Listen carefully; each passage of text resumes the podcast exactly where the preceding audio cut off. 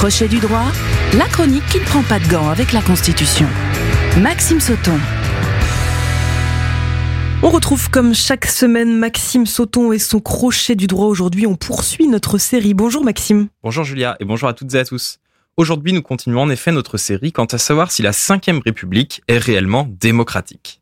Depuis quelques semaines, notamment suite à l'utilisation de procédures particulières contenues dans la Constitution lors de la réforme des retraites, la Ve République est très décriée. Et si la semaine dernière, nous nous penchions sur la souveraineté constitutionnelle en France, cette semaine, nous allons voir les mandats impératifs et représentatifs. Autrement dit, vous allez comprendre pourquoi des candidats aux élections ne sont pas obligés de tenir leurs promesses de campagne faites aux électeurs une fois élus. Alors Maxime, est-ce que tu peux d'abord nous rappeler les grandes lignes de la souveraineté en France? Alors pour ceux qui n'auraient pas écouté la semaine dernière, il existe deux grands modèles de souveraineté. La souveraineté populaire et la souveraineté nationale. Rapidement, pour la souveraineté populaire, elle est partagée entre tous les citoyens, ce qui en fait un modèle démocratique. Or, dans des sociétés avec des dizaines de millions de personnes, il est très compliqué de recueillir l'avis de chacun sur chaque question. Dans la souveraineté nationale, la souveraineté n'appartient pas au peuple, mais à la nation. Et le peuple n'est qu'une composante de la nation. C'est très important. C'est ce qui explique que des lois soient parfois prises au nom de l'intérêt général, bien qu'elles puissent être impopulaires. Il faut savoir que la France a intelligemment choisi un modèle hybride. C'est une souveraineté nationale, mais qui emprunte des mécanismes de souveraineté populaire, comme le référendum par exemple, pour aboutir à ce que l'on appelle une démocratie semi-directe. Mais pour plus de détails, je vous renvoie à l'épisode de Crochet du droit de la semaine dernière.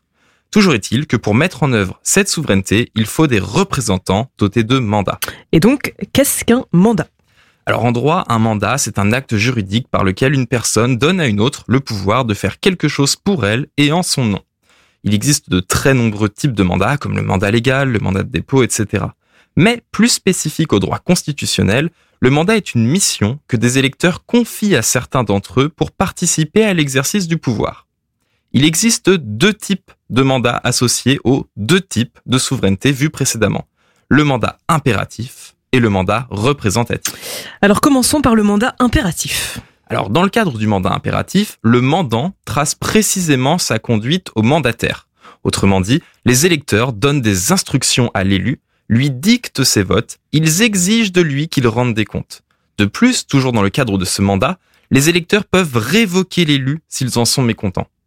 Cette forme de mandat avait la faveur de Jean-Jacques Rousseau et c'est logique, car dans l'application d'une souveraineté populaire, où les citoyens détiendraient chacun une part égale de souveraineté, un délégué qui s'écarterait du mandat qui lui a été confié devrait être immédiatement destitué pour ne pas corrompre la souveraineté populaire. En théorie, ce mandat semble être louable et très démocratique encore une fois. Mais la Constitution non seulement a préféré le mandat représentatif, mais de plus a précisé à l'article 27 que je cite, tout mandat impératif est nul. Et donc, Maxime, cela suppose que le mandat représentatif est meilleur? Alors, il est en tout cas plus pratique et surtout plus cohérent avec le choix de souveraineté qu'a fait la France, celui d'une souveraineté nationale. Il faut bien comprendre qu'un député, par exemple, même s'il est élu dans une circonscription, est un élu de la nation. Et vous verrez très souvent cette erreur dans les médias où vous entendrez monsieur ou madame Y, député de la première circonscription de Loire-Atlantique par exemple. Or, c'est une erreur. Ce devrait être monsieur ou madame Y, député de la nation élu dans la première circonscription de Loire-Atlantique. C'est très important en réalité. Comme chaque parlementaire représente la nation tout entière, le mandat est donc nécessairement un mandat représentatif et non impératif, car ce n'est pas une souveraineté populaire. Ce mandat représentatif confère à l'élu, et c'est son immense avantage, une indépendance absolue qui lui permet d'exprimer librement ses opinions et ses votes pour défendre la volonté de la nation et non pas la volonté directe de ses électeurs. Et vous le comprenez, cela permet en théorie aussi de combattre des formes de clientélisme ou autres. C'est essentiel de bien comprendre ce point, un parlementaire doit rendre des comptes à la nation, même si c'est une entité abstraite, mais en aucun cas il ne rend de compte directement à ses électeurs. Il n'est pas élu par sa circonscription, mais dans sa circonscription.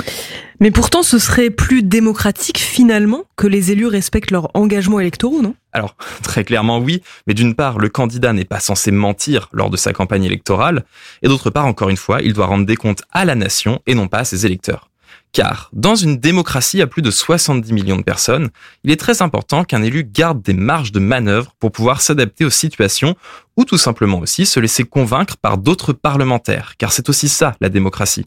Écouter les autres, débattre, nuancer sa première opinion, voire changer d'avis. Une vraie démocratie, ce n'est pas un affrontement entre des idées dogmatiques où le but est de battre celui qui ne pense pas comme nous car il se tromperait forcément.